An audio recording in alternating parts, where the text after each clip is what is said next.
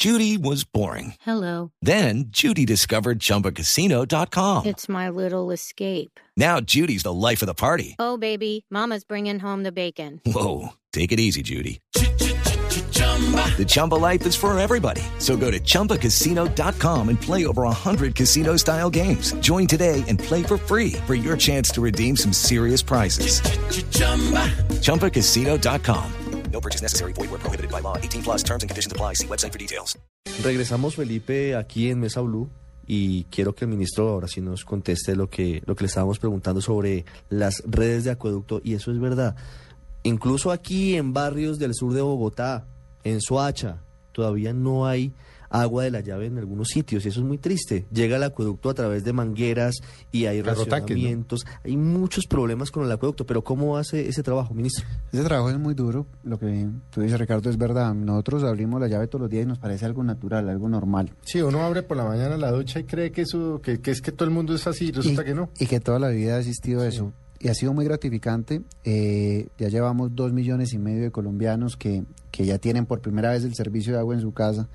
Una periodista me decía, yo ya no vuelvo cuando me preguntan qué va a hacer por el medio ambiente. Digo, no va a hacer nada más porque desde que nací estoy, me estaba bañando con coca en mi casa. Con ponchera, porque no le llegaba agua a Carmen de Bolívar. Ya por primera vez en Carmen de Bolívar tenemos ya 3.500 familias con servicio de agua a 8 horas que dicen ocho horas es, es poco, tenemos Sí, no, que a para quienes 24. vivimos en Bogotá, pues Pero- nos parecería tre- tremendo. Pero para ellos es cambiarle la nunca la tuvieron. para ellos es cambiarle la vida totalmente. Ya iniciamos el acueducto de Quibdó, pasan de una cobertura casi del 20% al 95%. Pero ese es un tema que le quiero preguntar porque siempre me ha intrigado. Y Tuve la posibilidad de ir a Quibdó, yo no había estado nunca hace dos años y medio que me invitaron. Y bueno, ahí salí y hablé con la gente y todo. Pero muchas de las personas me decían es que nosotros no, nos, no queremos que nos pongan agua, ni acueducto, ni nada, porque es que aquí nos cae el agua gratis. y no sé. Eso es como un mito, No, lo que pasa es que porque claro, es diferente agua y el acueducto, pero es que a ellos no les gustaba. esto es muy difícil. O era que se lo habían robado, entonces ya se habían resignado. En Carmen de Bolívar se lo habían robado ya seis veces. Sí. Era una, cada historia era mucho más macundiana que la anterior. sí, sí. En Quito yo creo que también pasó mucho lo mismo. Y lo que, lo que hicimos, lo que pasa es que esto tiene que tener no solamente un componente de llevar los tubos, sino de gestión empresarial. Y muchas de esas personas no están acostumbradas a pagar el servi- los servicios públicos. No lo pagaban, no, no, les lo gustaba. no, le- no les gustaba, pero esto sí mejora la calidad de vida. Como decía Ricardo, el 50% de las camas del país están, están ocupadas por personas con enfermedades gastrointestinales. Yo se lo decía a Héctor Abad, que hace parte de, de esta mesa, cuando escribió su, su libro El olvido que seremos. Mm. Es que a muchos políticos les encanta llegar y construir hospitales categoría 3 y, y les parece la mejor inversión, pero él mismo lo decía y su padre lo decía, es mejor prevenir y prevenir es llevar acueducto y alcantarillado para que los niños no se enfermen, no se les hinche la barriga Mm. a través de esas enfermedades gastrointestinales y poder hacer que sean mucho más competitivos laboralmente. Pero ¿qué está, ¿qué está pasando específicamente en Quibdó? En Quito vamos a pasar, hicimos una contratación de 50 mil millones, pasamos de un promedio de cobertura de 25% a una cobertura del 95% en acueducto, en, En Quibdó, acueducto. en acueducto y después empezamos alcantarillado. Quito no tiene alcantarillado en este siglo. Y No, lo es que mismo- no tenía agua ni alcantarillado, es que era una cosa Entonces, sorprendente. Es una cosa sorprendente, pero no solamente nos vamos a quedar en Quibdó, lo mismo ya iniciamos y ya están en obras Tadó, Lloró, Nuquí, Vallasolano, Ujú. con inversiones que superan también los 60 mil millones de pesos. Un eh, departamento totalmente abandonado. Totalmente abandonado y que tal vez nosotros, nuestra gran crisis es no saber comunicar lo que estamos haciendo y estamos llevan- llegando al departamento de Chocó con grandes inversiones. En el Magdalena, ¿Dónde más, en, ¿Dónde más han hecho acueductos? Hablemos de dónde han hecho que no había acueducto de alcantarillado y donde habiendo han tenido que arrancar como si no hubiera. bueno, eh, estos de, de- del Chocó, si no, ya nos vamos para Bolívar, en Bolívar eh, estamos, también hicimos una inversión grandísima, Bolívar, todo el mundo se le viene a la cabeza Cartagena, pero Bolívar es tal vez de los departamentos más difícil de administrar porque es un departamento muy extenso con mucha pobreza. Así es. Entonces, Carmen de Bolívar, el agua hay que traerla desde el municipio de Sucre y no tenía agua. María la Baja, no tenía agua y nos tocó empezar desde cero. Magangué, que Magangué la, yo creo que es la segunda o tercera ciudad de Bolívar, estamos haciendo todo el tema de, de alcantarillado. Y el mismo Cartagena, que tiene agua, pero toda la zona de expansión nos tocó hacer una inversión de más de 30 mil millones de pesos para poder hacer vivienda de interés prioritario.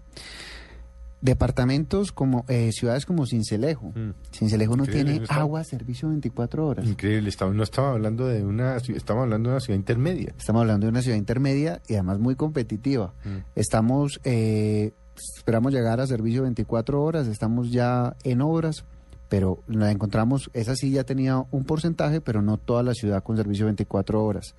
Montería. En Montería no tenían, nada más tenían 50% de alcantarillado. Vamos a llegar al 100% de alcantarillado. Pero eso es, ¿qué había pasado? Nadie le había parado bolas a ese tema. Sino que este sector, y te lo digo con toda la franqueza que, que yo he aprendido de usted, eh, este sector se volvió la caja menor de los corruptos. Mm. Como los tubos no se ven, y eso se, y eso quedaba debajo de, de una vía, Mm. mucha plata se perdió. Nosotros encontramos en Carmen de Bolívar un tubo que iniciaba donde no estaba la fuente y terminaba donde no terminaba la fuente. Nosotros decíamos, lo que hicieron fue enterrar tubos y enterraron el, el progreso de la comunidad. Eh, lo que pasó en, en Manizales, en Manizales no tenía un acueducto alterno. Ya estamos construyendo el acueducto alterno. Lo mismo estamos haciendo en Pereira y lo mismo eh, iniciamos con todas las obras de, de Armenia. Yo creo que las inversiones en agua son muy importantes, eh, hacen que una ciudad sea mucho más competitiva, que pueda crecer, por ejemplo, todo el desarrollo urbano, no solamente de vivienda, sino de industria, y además que las, sus, sus personas tengan mejores oportunidades, porque efectivamente el agua no puede ser un lujo que nazca, que salga todos los días. No, es que además es que uno, sí, uno abre la llave y, y, y lo toma como un hecho, pero son millones de colombianos. ¿Cuántos colombianos tienen pleno acceso a acueducto de alcantarillado? De los 13 millones de familias que, que hoy son nuestro componente de hogares en Colombia, eh, cuando llegamos en el año 97 solamente el 75% tenía servicio de acueducto. Ya vamos a entregar, cuando entreguemos este gobierno en agosto, vamos a llegar al 90%, porque todavía nos faltará más de 1.300.000 300.000 fami- familias. familias que no tienen servicio de acueducto y por eso yo siempre he llamado al y en alcantarillado es mucho peor en alcantarillado lo encontramos en el 50% de cobertura vamos a llegar al 75 pero tenemos que llegar cuando llegamos estábamos como Surinam tenemos que llegar a cifras mucho más O sea, competitivas un atraso total. un atraso total. Y yo por eso le digo al ministro Cárdenas, premia a los ministerios que tenemos muy buena ejecución.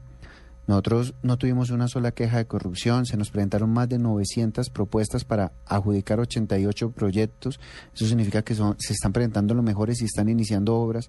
Y el país tiene que no solamente invertir en vías, que son muy importantes, sino también invertir en acueductos y en alcantarillados. Pero no, no, no, los ministros eh, son, eh, castigan a los exitosos. Nos están castigando, yo le digo, yo lo llevo a inaugurar todas las, todos los acueductos, todas las ¿Y viviendas. si lo acompaña? Eh, pues sí he tenido muy buena receptividad, todavía no me ha acompañado y espero que vaya muchas a inaugurar muchas viviendas y acueductos próximamente para que ese corazón del presupuesto se vaya hacia este ministerio. Ministro, ¿cómo hacer para que, cómo hacer para que después de que, de que ustedes construyen estos acueductos alcantarillados no mueran? ¿Quién los va a mantener? ¿Quién va a cobrar? ¿Quién es el dueño del negocio? ¿Cómo van a mantenerlos? Porque si ustedes van y abren la llave, ¿y qui- quién se queda en manos? O ¿cómo, ¿cómo garantiza uno que los políticos del Chocó no se roben lo que ya ustedes dejan? Esa pregunta es muy inteligente y tal vez mucha gente nada más cree que esto debe ser acueductos. Eso es donde más tenemos que invertir, no solamente invertir en la construcción de los acueductos, sino invertir en un rublo que nosotros llamamos gestión empresarial. Muchos de estos acueductos son manejados por juntas comunales. Muchos de estos acueductos son manejados por empresas locales muy pequeñas que, como usted señala, caen en mano de políticos y Es tienen, que ese es el problema. pues, si se, una- robaron, se robaron en Cali, ¿cuánto se demoraron? el gobierno nacional Trece. que devolvió en Cali hace dos o tres meses. 13 años. La se robaron en Cali. Eh, y lo que pasó, y esos vicios, nosotros lo estamos acompañando, pero sí hay cosas que, que no podemos hacer porque nos dicen que influimos en la autonomía, pero sí tiene que haber una responsabilidad muy importante de no hacer que estas empresas se burocraticen con mucha gente en el manejo, que efectivamente el mantenimiento sea un mantenimiento real y que todas estas obras de infraestructura sí se materialicen en, un- en una mejor calidad de agua. Porque esa pregunta nos, me lleva a un diagnóstico que acabamos de terminar, el Atlántico, donde usted estuvo esta semana, eh, tuvo tiene un, ha mejorado mucho a través de todo el sistema de acueducto, tiene una muy buena calidad de agua. Y el Magdalena, que queda eh, inmediatamente al lado, también ha tenido unas grandes inversiones en infraestructura, tiene los tubos, pero no tiene la calidad de agua.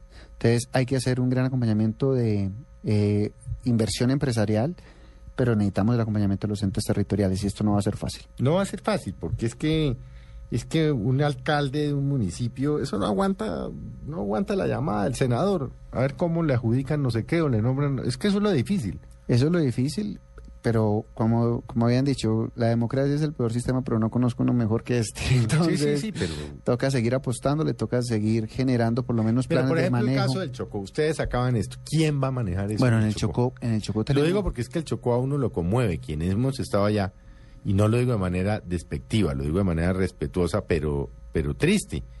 Cuando uno va a los, de- a los municipios del Chocó, a, a- empezando por Quibdó, es África a 25 minutos de Medellín.